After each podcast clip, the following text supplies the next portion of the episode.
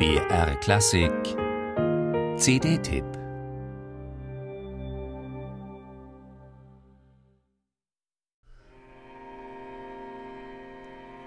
I know what this is, and yes, I know where it goes, and yet the feeling just grows, and so I go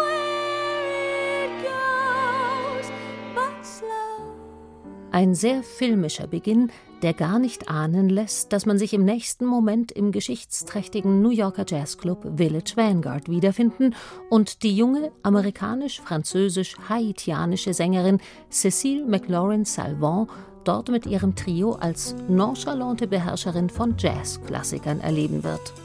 Dieser tolle erste Kontrast ist ein wichtiges Stilmittel in ihrer musikalischen Erzählung. No cares for me, I'm happy as I can be. I've learned to love and to live. Devil may care. No blues or woes, whatever comes later goes. That's how I take and I give. Devil may care. Über zwei Albumlängen breitet sie eine Geschichte über die Liebe in ihren zarten, aber auch gröberen Erscheinungsformen aus. Beginn, Entwicklung, Scheitern und unverhoffte neue Ausblicke inklusive. Dass sich im Albumtitel Dreams and Daggers zu den Träumen Dolche gesellen, weist in Richtung einiger Dramen, die sie herrlich theatralisch und stimmsouverän in einer Songauswahl zelebriert, die sie in Kapiteln zusammenfasst, für die ihre kammermusikalischen Aperçus als klingende Überschriften dienen.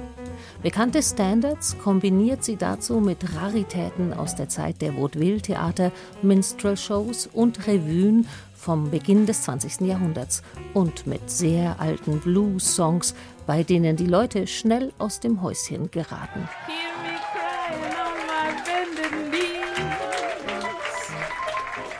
Wanna put my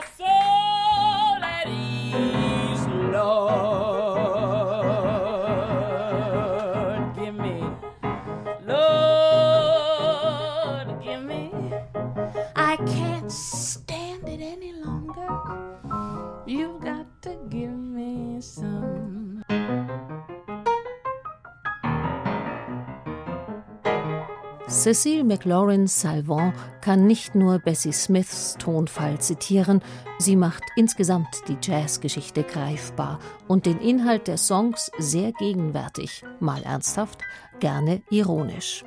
Das ist wirklich mitreißend und anrührend in seiner Unmittelbarkeit und hat bei allem Bezug zu den Vorfahrinnen den starken eigenen Charakter, den es braucht, um lange zu bestehen, als Jazzsängerin, die immer wieder die Neugier ihres Publikums wecken kann. I can't